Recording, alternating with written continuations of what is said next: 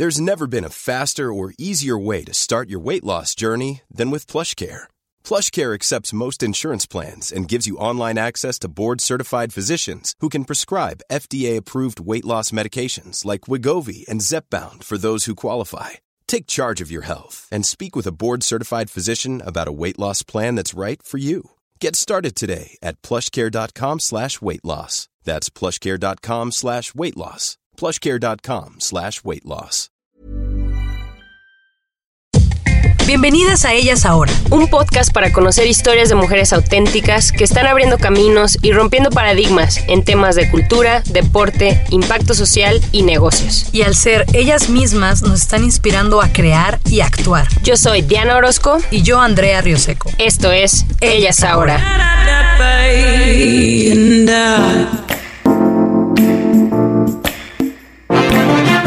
Maritza Melo Zambrano es una acróbata que nació en el Tambo Nariño y creció en un barrio de Cali, en Colombia. Maritza estuvo en la Liga de Gimnasia del Valle, en la Compañía Los Cobos, en el American Circus y en la Escuela Nacional de Circo para Todos, donde perfeccionó sus técnicas aéreas. Maritza es la primera mujer colombiana en ser parte del siempre innovador Cirque du Soleil. Maritza es una de las 43 artistas en una tropa de 100 personas que está recorriendo el norte de Europa con el show de Turuk, que recrea el fantástico mundo de Avatar, la película de James Cameron, ganadora de tres Oscars. Estamos súper emocionadas de platicar hoy con Maritza. Pues muchísimas gracias Maritza por darnos un momentito para platicar de tu historia. Estoy muy emocionada de, platicar contigo y pues me gustaría saber un poquito más de, de, tus inicios. Cuéntanos por favor de dónde eres, a qué jugabas de niña. Hola, ¿cómo estás? Muchas gracias por la invitación a ellas ahora. Te cuento que soy colombiana. Nací en un pueblito pequeñito en Nariño, se llama el Tambo Nariño, pero yo crecí la mayor parte de mi vida en Cali. Entonces, cuando mi madre se fue para allá a Cali, pues dimos en, mi mamá no tenía muy buenos recursos, entonces estuvimos en un barrio popular de Colombia que se llama La Sultana, queda en, la parte de Siloé, zona de la era de Cali. Y pues allá, eh, siendo un barrio así popular, jugaba con mis compañeros en el barrio. Esos eran mis juegos, jugaba a la lleva, al ponchado, a los tejos, a las canicas con los niños, pero a mí me gustaba mucho brincar, jugar lacito también, me acuerdo ahora.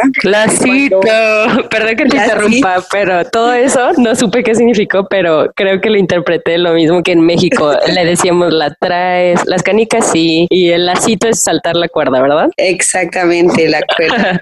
Muy bien, traducido. Entonces, sí, estaba así súper, no sé, yo creo que físicamente estaba muy bien todo el tiempo porque los juegos de antes eran muy físicos. Cuando yo estudiaba, estudiaba en un colegio de monjas y mis juegos en, en la hora de descanso era correr, saltar, pararme de manos. Todo el tiempo estaba parándome de manos. Se me bajaba la falda, mostraba y bueno, yo iba con shorts debajo de la, de la falda, pero a mí yo abría mis piernas ahí, todas las monjitas, Dios mío, esta niña, ¿qué vamos a hacer con ella? Rebelde, qué padre. Sí, o sea, eras muy pero, te lo jugando. Sí, sí, yo era muy inquieta, pero era una niña muy sana, ¿no? O sea, aparte de, de estar, de haber crecido en un barrio popular que es como de mucha violencia, en Cali. Mi mamá nos educó muy bien, con muy buenos valores y creo que eso nos ayudó también a relacionarnos con personas que fueran buenas, eh, con los compañeritos con los que yo jugaba en el inicio, pues cuando éramos pequeños, jugábamos normal en la calle, hay muchos que crecieron y cogieron pues malos vicios, unos que ya fallecieron y todo pues por la violencia, pero o sea, los juegos sanos que nosotros teníamos en ese entonces, eh, a mí me pusieron, fue fuerte físicamente.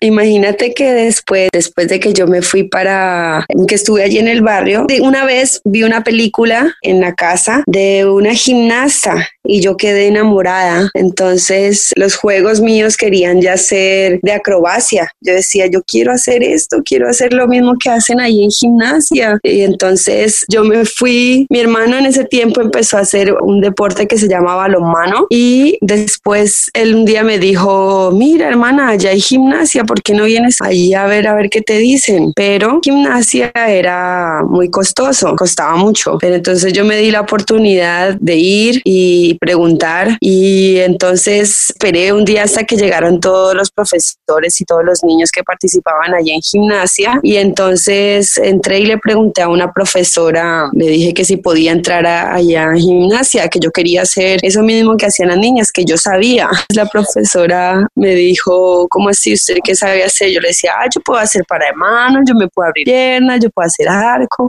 Oye, ¿cuántos años tenías? Yo tenía 11 años. Yo no sabía que yo tenía que entrar cuando tenía 5 o 7 años, que es la edad, la mejor edad para poder entrar a gimnasia, para prepararte desde pequeñitos. Mi mamá en ese entonces, pues mamá no tenía plata para meternos en un deporte, pero entonces yo le pregunté a la profesora, yo le dije que si podía entrar, ella me dijo, sí, claro, esto cuesta tanto y hay que pagarlo mensual y yo le decía, ay, profesor, es que yo no tengo plata. Entonces ya ella me preguntó dónde yo vivía, yo le dije que vivía arriba, entonces ella me dijo, mira, hay un programa de zona de ladera, ahí podríamos mirar a ver si te pueden dar una beca, pero entonces tengo que hacerte una prueba física. Entonces ella me dijo, vente mañana y mira estas niñas que tienen ahí como un vestido de baño y mañana te traes así algo así para poder verte las líneas del cuerpo y yo te hago la evaluación. Y pues la profesora me dijo vestido de baño y yo me llevé mi vestido de baño.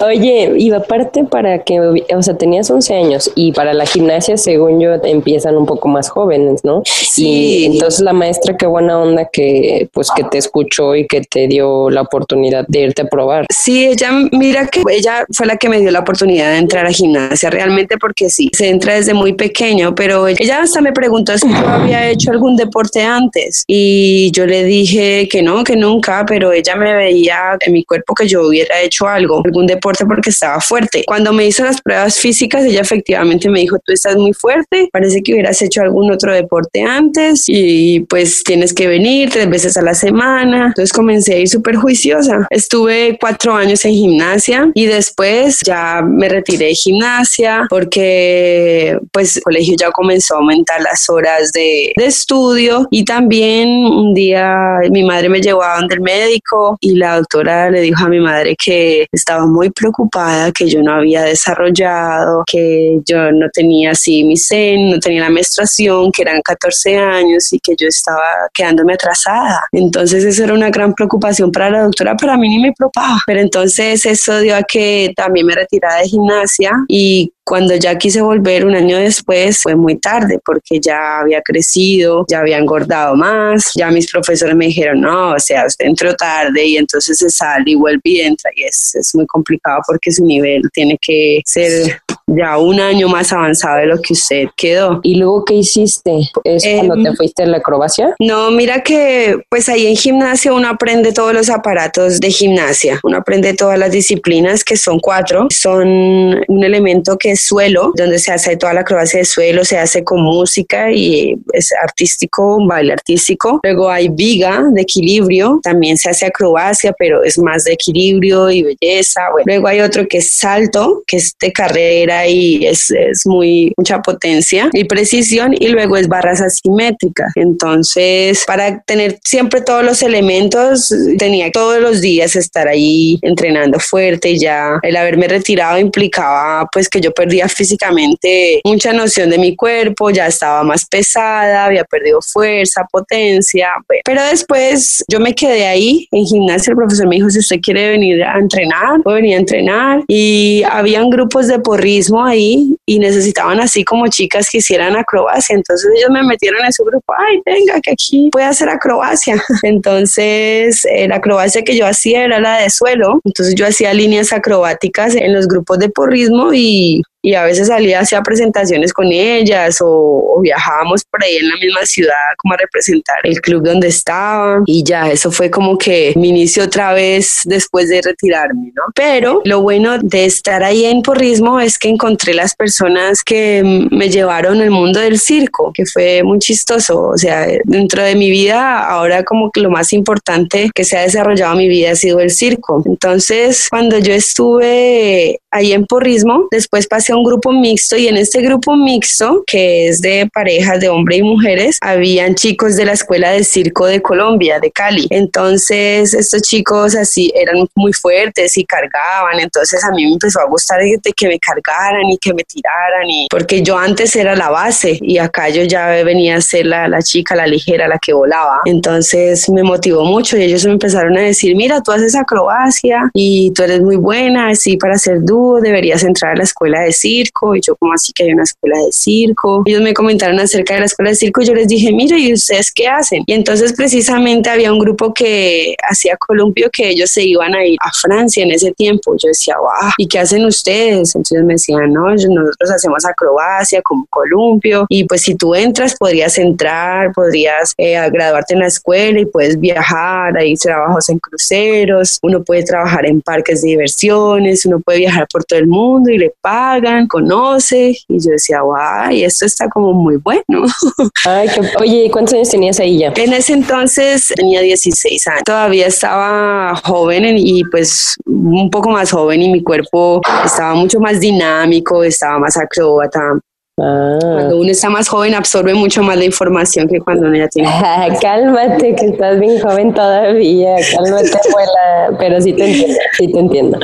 Ah, entonces a los 16 entraste al circo y ahí cómo empezaste. A ver, te cuento. Yo no entré directamente a la escuela de circo. Resulta que este mismo grupo de chicos de Columpio, bueno, había un profesor, Mauricio Segura, un profesor de, de la escuela de circo, le enseñaba ya acrobacia y él era profesor de estudiantes de allá. Entonces él fue que me dijo, mira Mari, ahí en la escuela de circo están necesitando una chica que haga acrobacia con un grupo de graduados. Solamente necesitan que una chica que ya haga acrobacia, ellos le van a enseñar eh, el aparato que es el columpio para empezar ya a irse a trabajar. Y yo dije, ay, perfecto, yo me voy para esa, así no tengo que hacer la escuela.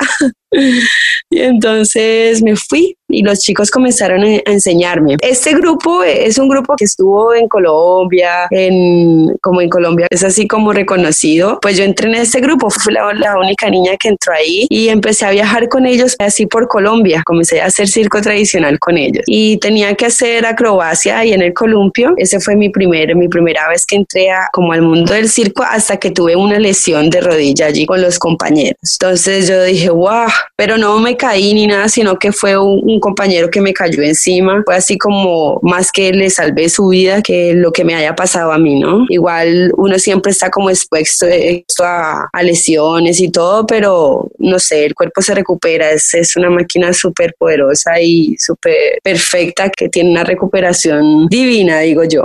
Sí, claro, el cuerpo es sabio, ¿no? Oye, entonces empezaste a viajar y te estaba gustando, me imagino. Y, y luego de ahí, ¿cómo siguió? O sea, ¿tú qué pensabas que dices, ah, puedo hacer esto toda la vida? Bueno, ¿o cómo estuvo? Pues eso fue mi primer lesión, entonces yo dije, wow, hasta aquí llegó, hasta aquí llegué yo de mi acrobacia. Yo pensé que eso había sido como el fin, pero no, o sea, yo dije, bueno, listo, vamos para adelante. Dejé de trabajar con los chicos, pues porque yo me había lesionado, ellos siguieron trabajando juntos y entonces yo fui a la escuela de circo y yo dije, bueno, yo quiero entrar a la escuela de circo, yo me recuperé y así yo me iba con el yeso para la escuela de circo a entrenar. Entonces yo me colgaba en el aro, hacía aéreo, me colgaba en la cuerda, fortalecía. Entonces los profesores comenzaron a verme, ellos me hicieron evaluación y entré a la escuela de circo, entré a primer año. La escuela de circo de Cali se llama Circo para Todos. Hay una formación profesional que se hace de cuatro años. Los dos primeros años estamos formándonos con todas las técnicas de circo y los dos últimos años a nosotros no, nos enseñan a hacer ya una profesionalización de una o dos técnicas de circo. Y bueno, el circo tiene muchísima variedad. Hay cabida para todo el talento que una persona pueda tener porque muchos tenemos talento para acrobacia, para el equilibrio, para, para la, la, comedia, el arte, teatro, para el movimiento, para los malabares. Cada quien en el circo encuentra como su propio lugarcito donde ellos pueden explorar y desarrollar sus habilidades, ¿no? Y pues para mí era acrobacia y aéreos. Y entonces cuando ya tuve la lesión de mi rodilla, yo dije, bueno, esta es la oportunidad para empezar a hacer aéreos. Y empecé a recuperar recuperarme mi rodilla y como no hacía nada en el suelo, todo lo empecé a hacer aéreo, comencé a recuperarme muy rápido. Hice los dos primeros años, luego la escuela tuvo una crisis económica, se cerró un tiempo y ya luego cuando abrió ya empecé a, ya me pasaron a, a, tercer año y ya hice los dos últimos años de, de la escuela de circo, me gradué en dos especialidades y, y de una me salió trabajo para un crucero en el Mediterráneo. Entonces eso fue ya un logro grandísimo porque no solamente profesionalmente, artísticamente, fue un logro también que tú piensas que en la vida no vas a lograr este tipo de, de estudios porque esto es un estudio que normalmente la gente no hace. En Latinoamérica el circo no es muy bien visto, es como bueno el circo barato, pero entonces eh, el circo estaba evolucionando muy rápido y bueno, hay muchísimos valores que uno aprende en el circo y mira, me ha, me ha ayudado, o sea, eso ha sido un cambio en mi vida radical, el circo, tanto profesionalmente como en valores, todo lo que uno aprende y, y también me ayudó muchísimo económicamente para mejorar nuestra situación con mi madre. ¿Sabes? Mi madre quedó cabeza de familia, nosotros somos tres hermanos por parte de mi mami y pues a ella le tocó criarnos a nosotros solita. Y con el primer trabajo en el crucero yo dije, listo, voy a ahorrar para comprar una casa a mi madre, para poder, no sé, solventar mejor la, la situación económica. Y sí, empecé a hacerlo y ha sido un cambio grandísimo porque a veces tú piensas que, bueno, te vas a quedar ahí, que hay personas que no creen en tus sueños, hay personas que no, no le apuestan a, lo mismo que tú estás soñando. O sea, yo nunca me dejé de eso y, y no me importaba que me dijeran, ¿qué está usted en el circo? ¿Qué está haciendo en el circo? ¿Por qué tú no lo veías como la mayoría de la gente? Mira, la escuela es un proyecto social muy bonito porque a mí no me tocó pagar un peso en la escuela de circo. Cuando yo estuve estudiando ahí, yo tenía transporte, tenía alimentación y, y la enseñanza de los profesores. Pero entonces cuando yo me gradué de mi trabajo, yo daba un porcentaje para sí mismo. Ese dinero que entraba pudiera entrar para otras generaciones que entraban a hacer el mismo proceso que yo hice. Entonces como que eso lo, lo pagaba de, de cierta manera cuando ya yo me graduaba con mis trabajos que iban saliendo. Este proceso en el circo me enseñó muchos valores, me enseñó a ser muy resiliente y mira que lo, lo empecé a ver, empecé a ver un gran futuro. A nosotros nos daban clases de investigación artística y a nosotros nos, nos mostraban muchos eh, videos de Circo del Sol, de Cirque du Soleil. Entonces resulta que se me empezó a volver, empecé a, a tener otras metas, otras expectativas. Yo decía, bueno, si esto es lo que yo estoy haciendo como escuela profesional y esos espectáculos tan bonitos son los que yo podría llegar a estar, yo decía, Dios, yo pues voy a entrenar súper fuerte y, y, yo me creía así una súper artista y todo.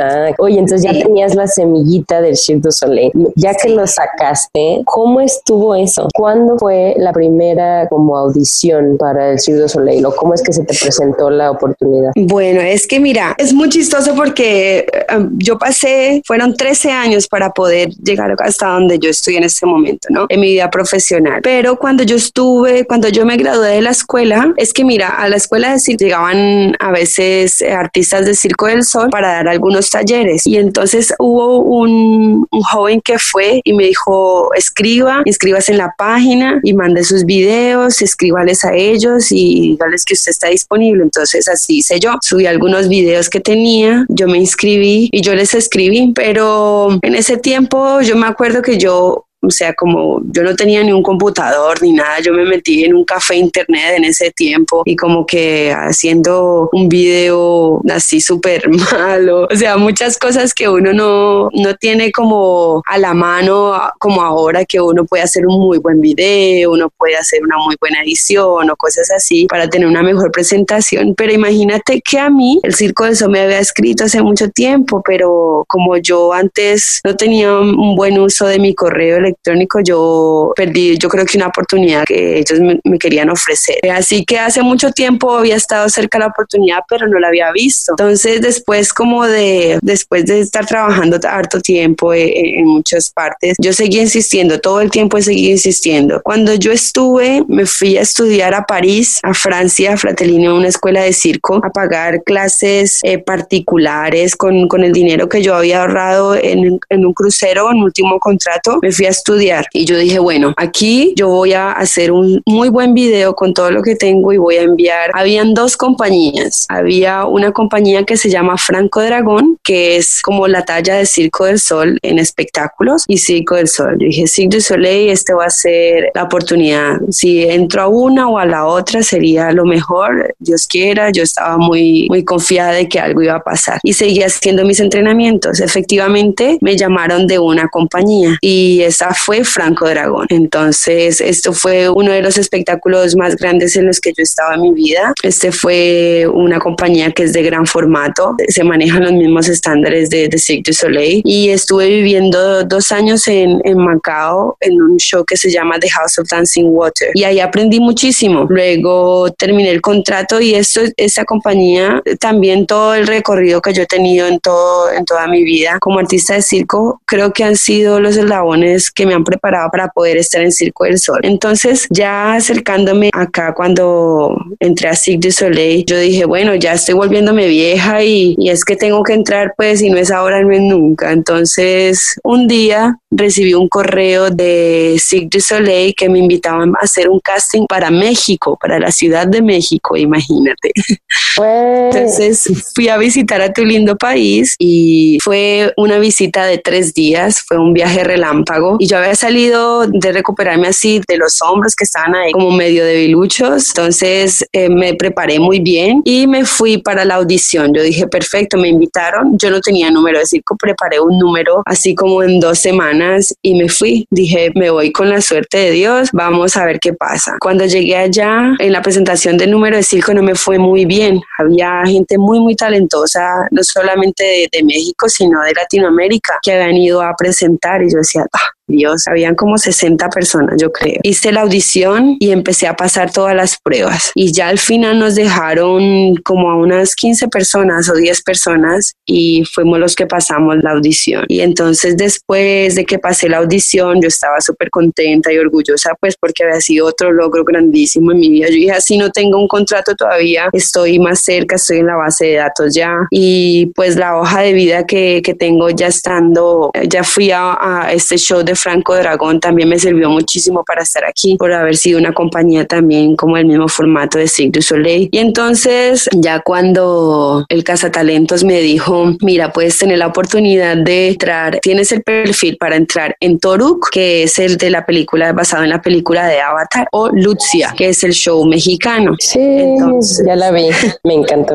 sí, es muy bonito, ¿verdad? Y entonces yo dije, bueno, pues vamos a ver, muchas gracias, o sea, no te ofrecen un contrato cuando tú haces una audición. Eh, simplemente entras a la base de datos y entonces son como artistas potenciales para un show, te tienen como más en cuenta. Entonces yo dije, bueno, perfecto. Me devolví para Colombia y me salió otro contrato para otra compañía y resulta que estando en esa otra compañía, cuando empecé ese contrato, me llamaron para trabajar en Toro, en Circo de Sol. Y wow, yo fui la mujer más feliz de mi vida, pero la más triste porque había aceptado el otro contrato. Se te juntaron. Oye, espérame, ¿cuántos años tenías aquí ya? ¿Cuántos años eran? Ya esto fue hace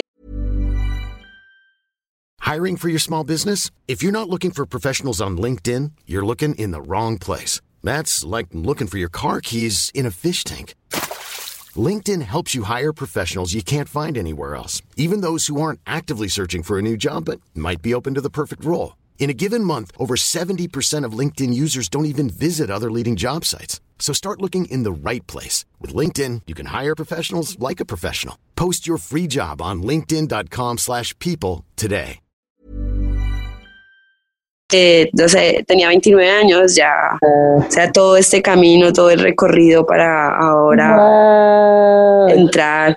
Qué yo dije, no, no, pero wow. yo, mira, yo me puse a llorar porque... Sí, yo, es lo que te iba a preguntar, no. de emoción, ¿no? Y de tristeza. Sí, de emoción, no Ajá. lo pude coger. Y entonces ellos me dijeron, no se preocupe, preferimos que usted eh, no renuncie a su trabajo. Son muy profesionales, Cirque du Soleil es una compañía muy profesional. Y yo dije, bueno, si es para mí, tendrá que volver otra vez. Ellos me necesitaban inmediatamente y bueno, no pude tomar el contrato. Entonces dije, bueno, se me perdió la, la oportunidad. después estuve trabajando en un proyecto que es de Cirque du Soleil de 45 Degrees. Es en un, en un resort que queda en República Dominicana, en Punta Cana, que es así como de producción de Cirque du Soleil. Entonces yo estaba feliz. Yo dije, no, me llamaron también para eso para ese proyecto, entonces tenía como el nombre de Sig du Soleil. Yo decía, bueno, no importa, esto me está acercando a, cada vez, cada vez a, a, lo que yo quiero, a mi sueño. Y hasta que regresé a Colombia, yo renuncié al trabajo en el que estaba ahí porque ahí estaban enseñando más que lo que estaba haciendo artista. Entonces yo dije, no, yo quiero ser artista, quiero todavía estar en un show un poco más activa. Y entonces renuncié y me fui otra vez para mi país a entrenar. Y yo dije, bueno, lo que Dios quiera, lo que salga ahora, no importa allá en Punta Cana me ofrecieron el contrato, que si yo estaba interesada para ser parte de Toruk, otra vez que me necesitaban, que les había gustado mucho mi perfil y que me necesitaban para allá también. Entonces, eso fue otra felicidad. Sí, esta vez sí fue. Qué padre. Entonces ya te fuiste y es ahorita donde estás, ¿no? En Toruk. Sí, entonces es entrar al Circo del Sol ha sido uno de mis más grandes sueños de mi carrera profesional. Y bueno, o sea, tanto esfuerzo ha valido la pena y yo creo que todo el camino nunca es fácil, pero pues si uno se propone siempre sus metas, tiene sus metas claras y trabaja todos los días, muchas personas van a ver personas que, te dan la, la opinión muy buena, que te dicen, uy, qué bien, te apoyan, como así el circo. Hay otras personas que dicen, ay, o sea, ¿qué estás haciendo? No, no te apoyan, pero la convicción yo creo que está siempre en uno mismo y he también contado con el apoyo de mi familia, de mi madre, de mis hermanos. Por parte de mamá ha sido mucho, en el inicio había como eh, resistencia, pues como por parte de mi papá, porque son separados y bueno, no tuve como muy buena respuesta en el inicio, ¿no? Por parte de mi papá. Eso, eso te iba a preguntar, que si tus papás nunca te dijeron, no, ¿qué estás haciendo? El circo pues, no, es, no es algo serio, ¿qué tal si, no? De que no puedes vivir de eso, ¿sí te dijeron eso? Sí, todo el mundo piensa que no, uno no puede vivir del circo, pero es una de las profesiones que yo creo que uno puede vivir y ser sostenible en el circo durante muchos años. Hubieron muchos problemas por parte de mi papá porque él, eh, en su tiempo él no fue responsable económicamente, entonces un día yo me acuerdo que algo ahí muy que siempre me marcó pero pues yo no soy una persona rencorosa, yo perdono a mi papá y todo, pues porque a veces uno dice las cosas sin darse cuenta y sin, sin pensar que va a ir, ¿no? Pero un día me dijo precisamente que me había llevado a un juzgado para no dar ayuda económica, me dijo, es que yo le digo señorita a ella que estudie, pero ella no estudia, ahora que quiere estudiar una carrera disque de circo, le dice a la señora, ella ahora quiere ir a limpiarle la mierda a los elefantes, me dice, y yo me quedé como... Ah". Entonces yo dije, bueno, eso para mí no fue como doloroso, sino que yo dije, bueno, le voy a demostrar a mi papá que no voy a ir a limpiar la mierda a los elefantes y que yo voy a ser una super artista de circo y las mejores artistas de circo que pueden haber de Colombia. Eso. Oye, que cabe mencionar que no tiene nada de malo también esos trabajos, ¿no? Todo es digno, pero sí te entiendo, como que te metió ese, ese corajito, ¿no? De que, ah, le voy a demostrar que sí, pero es que es verdad, ningún trabajo se desmerita y yo creo que si yo hubiera sido, si yo hubiera tenido que también realizar ese trabajo, a mí no me importaba, pero yo me propuse en mi cabeza de que yo iba a ser una profesional y que esta carrera que yo había escogido era porque Dios me mandó en este camino. Yo quería estudiar durante mucho tiempo y yo quería estar en la universidad, pero a mí no me, no me salía lo del estudio. Yo decía, pero ¿por qué? Y a mí la vida misma me fue mostrando el camino y yo lo fui tomando porque las oportunidades cuando aparecen se deben tomar las oportunidades y aprovecharlas. Esta vida es una sola y, y, se debe aprovechar. Imagínate que en ese tiempo yo le decía a mi madre, madre tranquila, no necesitamos pedirle un peso a mi papá, nunca más. Si Dios quiere, ya cuando yo me graduara de la escuela de circo podría ayudar a solventar todo. Y le dije, y mamá, y que sepa que cuando yo tenga dinero, yo misma voy a pagar mi carrera, no voy a tener que pedirle a nadie nada. Así súper orgullosa pues también. Ya sé, no, pero desde chiquita como que tú siento que tuviste ese sentido de responsabilidad y de urgencia de ayudar a tu mamá y de, pues como tú dices, de que te metieron el corajito y como la espinita, ¿no? De decir, no, no, sí se puede. O sea, te llaman el Cirque Soleil y es así como todos tus sueños se cumplen. ¿Y qué hacen? Te mandan un boleto de avión y ¿dónde fuiste? A Turuk. O sea, ¿dónde trabajas? A ver, ¿dónde está el show? Eh, usualmente las personas eh, llegan a, se llegan a preparar primero para el show a Montreal, pero a mí me llamaron directamente. Entonces, ellos te pagan todo. Cirque du Soleil es una compañía muy grande que es súper, súper organizada. Entonces, cuando te llega un correo y tú dices, listo, acepto, te llega el correo de, bueno, esto es un contrato, estas son las condiciones, por favor, lee, avienta. Cuando ya tú aceptas, cuando ya tú lees todo, cuando te hacen una entrevista, cuando ya hay un proceso, todo es un proceso así súper metódico. Luego ellos te envían ya todos los papeles para hacerte visas si necesitas visas de trabajo, vuelos, todos los detalles de, de, cómo va a ser el tour, cuánto va a ser pues tus pagos, cómo va a ser tu seguro, el seguro de, de salud, todo lo que tienes dentro de, del espacio, cómo va a ser, en qué formato se desarrolla el espectáculo, porque hay varios formatos que utiliza Cirque du Soleil para sus espectáculos. El mío, en mi caso, eh, se llama harina, que es eh, como en coliseos, haciéndolo en coliseos y en estadios. Hay otros espectáculos que se desarrollan en carpas o en teatros o, mm, o que están fijos, por ejemplo, los que están en Vegas, eh, van a haber otros eh, shows residentes que están haciendo una creación para, para China y pues Circo Cirque du Soleil está siempre sacando nuevas producciones, nuevos espectáculos que son muy buenos, son muy bonitos. Perdón que te interrumpa, entonces una vez que te firman, te dan un contrato para este show en específico, ¿no? Y luego si tú dijeras, ay, me encanta este, pero no sé, ya llevo, no sé, tres, cinco años y me gustaría aplicar para otro show fijo en Las Vegas, ¿se puede? O sea, funciona como una empresa en ese sentido, o sea, como de... Tú puedes, tú puedes, de, de, hecho... ¿Y tú ahorita eh, tienes ese como deseo? ¿Tienes alguna como aspiración que dirías, ay, me encantaría estar en tal show? O... Um, así, a mí me gustaría, encantaría estar en Lucia, me parece un show muy bonito, pero hay un espectáculo nuevo en China que creo que podría de pronto hacer. Pero no, mira, a mí realmente si Cirque du Soleil me diera otro trabajo en otro espectáculo, no, no me importaría. Me gustaría seguir mucho tiempo con esta compañía, es como mi sueño ahora, es seguir trabajando con ellos. Es una compañía muy estable, muy profesional, los estándares que ellos manejan son muy buenos, para los artistas son muy altos. Yo estoy feliz aquí trabajando. Ya sé. Oye, Marisa, pero cuéntanos un poquito. Entonces, te hablan de Turuk y qué haces en Turuk, porque hay muchísimos personajes, ¿no? Tú ahorita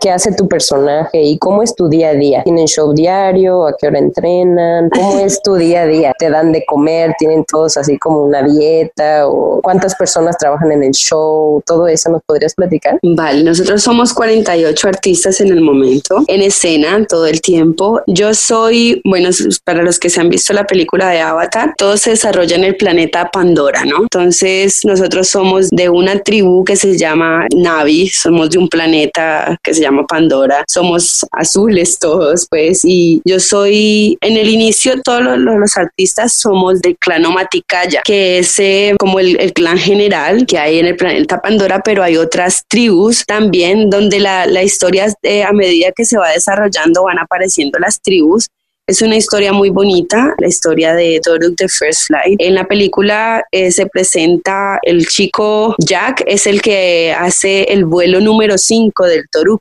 El Toruk es el ave grandota que pues llega como a atacar a las personas eh, y en este en, la película es el quinto. En el show, en el espectáculo Toruk the First Flight se llama Entu y Entu es el primer chico que vuela el primer Omaticaya que vuela el torú, el primero que cabalga el torú. Entonces, esta historia aquí se desarrolla es por una historia, él previene una tragedia natural. Dentro de este espectáculo, pues hay una, un muy bonito mensaje, pues para no destruir la naturaleza. Dentro del espectáculo, yo soy acróbata en el clan Omaticayas, yo soy la, la, más bajita del show, entonces soy como de las, de las navis pequeñas, como de las navis adolescentes, porque todo el mundo es súper alto. Y hago acrobacia, hago una... Perdón, Maritza, ¿cuánto mides? Ahorita que sacaste todo el tamaño. El tema.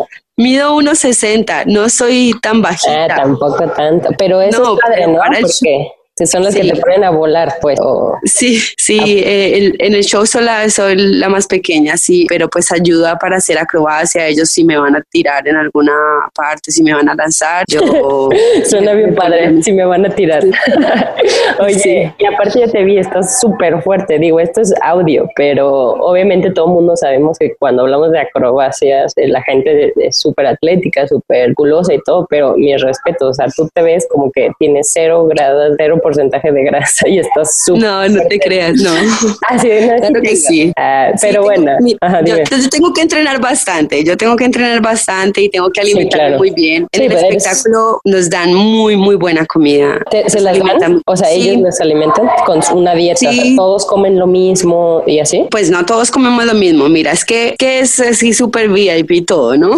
es súper bueno porque nosotros tenemos todo el espectáculo se mueve en tour, todo, todas las cosas se, se mueven en containers que son gigantes. La cocina se mueve con nosotros. Nosotros tenemos en el show nuestra propia cocina. Ellos tienen sus propias neveras, tienen sus propias cocinas, estufas, todo, ollas y todo eso se mueve con nosotros. Entonces nosotros tenemos personas que cocinan, ahí hay chef y todo. Y entonces eh, a nosotros nos dan muy buenas verduras, hay comida para veganos, hay comida para vegetarianos, para personas que tienen alergias y todo también pues, son muy cuidadosos y hay como una lista de personas que comen como diferente cuando tienen alergias o son sensibles a algún algo. Y en general la alimentación es muy buena, nos dan muchísimas verduras, hay muy buena proteína todo el tiempo, también muchas tartas, muchas eh, galletas, dulces para hacer nuestros propios para allá, por favor, porque ya me dio muchísima hambre.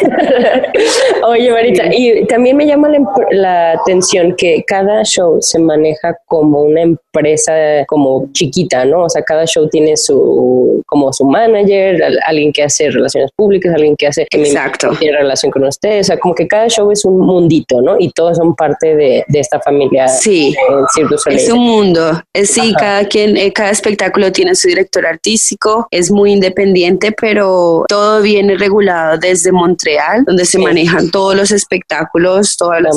si hay, digamos, algún artista que se lesiona, digamos, en tour, se recupera ya, hace su fisioterapia, digamos, por largo término, se recupera ya. O nosotros también tenemos nuestros propios cuidados en eh, fisioterapia también todo el tiempo con nosotros. Hay la producción que es súper grande, tienen sus propias luces, o sea, todo, todo un espectáculo, todo el espectáculo está así súper bien montado. Claro. Y, Oye, ¿y tenemos nuestro gimnasio. Ah, también. Oye, ¿y cómo es su día a día? O sea, de que a qué hora, qué hora Bueno, el show de nosotros como es cada semana, nosotros pasamos de, ciudad a ciudad o de país a país. Entonces, todos los domingos nosotros cambiamos de país, usualmente, o si no de ciudad. Por ejemplo, aquí en España era eh, Madrid, eh, Barcelona, Madrid, Pamplona. Entonces, cada semana hace una ciudad. Entonces, es un poquito tedioso. Primer día, que es el miércoles, nosotros tenemos dos días de descanso. El miércoles que entramos, nosotros hacemos como un, eh, hay sound check, hay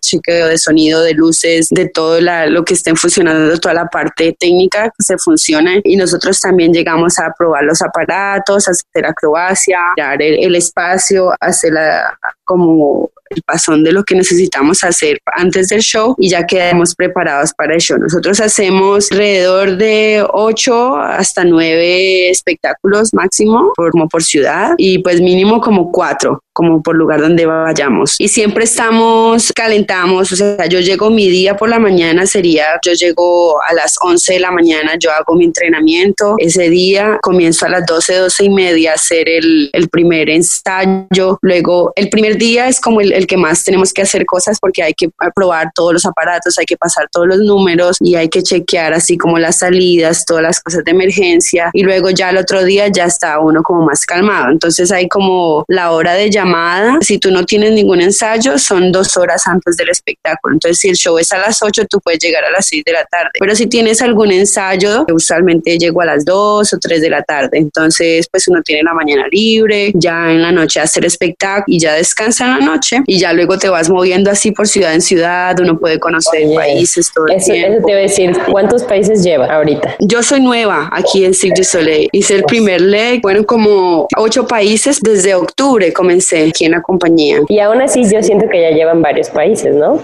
Sí, llevamos muchos países, el tour es súper largo y el tour europeo es uno de los mejores. Lo que pasa es que ahora está haciendo harto frío, pero... Y cuéntame, ¿tenías nervios? ¿Cómo te sentiste tú al principio? Trato de ser siempre yo misma. Pero sí, obviamente me da muchos nervios, pero después de que tú estás aquí, ellos te dan muy buena confianza y, es como que, bueno, ya, o sea, ya llegaste a donde más necesitabas llegar, donde tú querías llegar, ya aquí puedes estar tranquila, puedes como descansar, como tú ya sabes lo que vas a hacer en el show, todavía hay, hay cosas que estoy aprendiendo en el show, entonces todavía pues tengo ensayos, me concentro muchísimo, pero ya cuando ellos ven, bueno, listo, ya está dentro del show, ya no te dicen como, bueno, haga esto, no están como encima tuyo, no, es mucho más libre el trabajo, muy tranquilo. Estoy muy contenta aquí porque puedo ser yo misma y así respondo también al trabajo, pero no, no, no sufro ningún estrés, nada, estoy súper tranquila aquí. Ay, qué padre. Es muy buena esa compañía. Después cuando tú tienes así más tiempo, la compañía también tiene reconocimientos, después de los tres años te ayudan también a estudiar. Ahora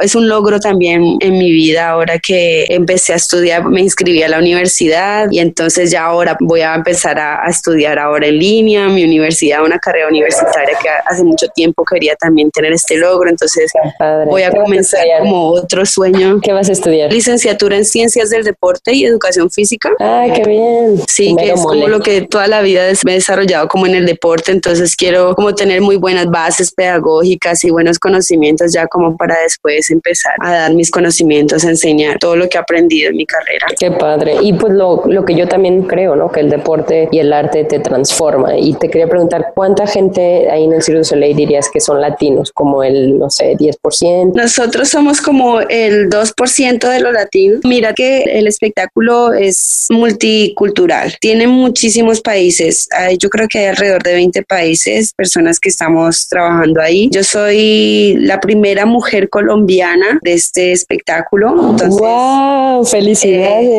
No sabía. Arriba también. Representando. sí, entonces también como en el género femenino es, es algo muy fuerte porque también era una de mis metas. Yo decía, bueno, nunca he visto una colombiana en el Circo del Sol, una artista. O sea, he escuchado de, de personas que trabajan como en administración, pero hay otros chicos colombianos que han entrado, pero dije, no hay una mujer artista colombiana. Entonces yo quiero ser la primera. Y también, mira, creo que se ha cumplido como las metas que me puesto en mi cabeza. También compartir con otras culturas ha sido un gran crecimiento para mí, a pesar de que yo me relaciono mucho con mis compañeros latinos porque son, somos culturalmente mucho más cercanos, pero tú aprendes a convivir con otro tipo de culturas, aprendes otras lenguas. Respetar las diferencias, me imagino también. Oye, volviendo un poquito, mencionaste que eres la primera mujer colombiana en Cirque du Soleil. Me imagino que eso también es pues por número de personas que intentan, ¿no? A lo mejor no hay tantas colombianas que...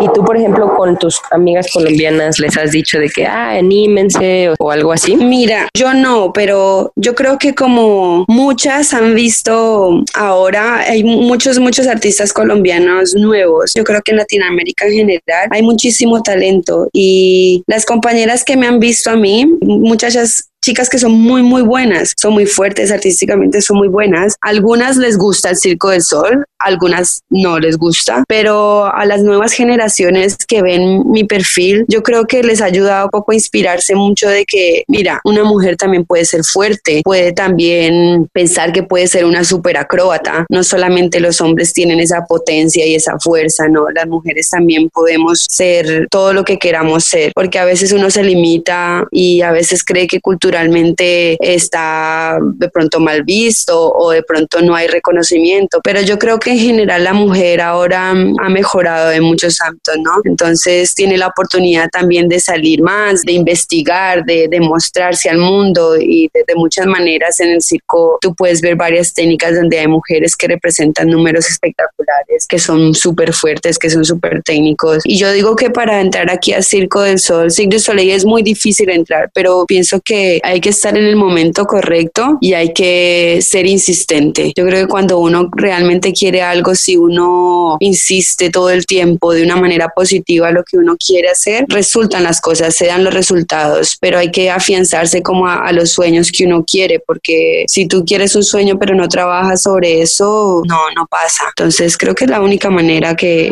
donde cualquier persona podría llegar aquí si es su sueño. Claro. Oye, pues qué bueno que nos dices porque justo coincide con otras entrevistas que hemos tenido y dicen eso justo que acabas de decir, ¿no? De no quitar el lado del renglor, de estar ahí. Y por último, algo que nos quieras dejar, algún otro mensaje que te quede por ahí. Yo creo que a uno lo que lo hace ser bueno lo que sea y lo que lo hace ser a uno como exitoso puede ser, yo creo que para mí es la humildad. Cuando tú tienes ese reconocimiento de ti mismo que tú vales mucho, que tú sabes hacer tus cosas, pero que tú así fueses eh, el más millonario, el que llegaste a tener la mejor meta del mundo, que tú lograste tu sueño, si uno no pierde su humildad, si uno sigue siendo y dando y recibiendo también de una manera humilde, yo creo que así mismo llegan las cosas, como que la energía fluye un poco más fácil cuando estás un poco resistente y, piensas que todo debe ser para ti, debe ser ya y creo que ahí se frena un poco la cosa. Si uno no cambia y no, no se olvida de dónde vino y las personas con las que le han ayudado a crecer y a, a tener sus logros, yo creo que ese es como lo más importante en la vida, no olvidarse de dónde uno vino, cómo le ha tocado y de que hay personas así mismo en este mundo que pueden estar pasando situaciones difíciles, pero que uno puede mejorar y no cambiar porque hay personas que cambian, ¿no? Buenísimo, qué lindo mensaje. Muchísimas gracias, Marita. Te mando un abrazote y ojalá. Y muchas gracias. Podamos verte en vivo pronto. Claro que sí.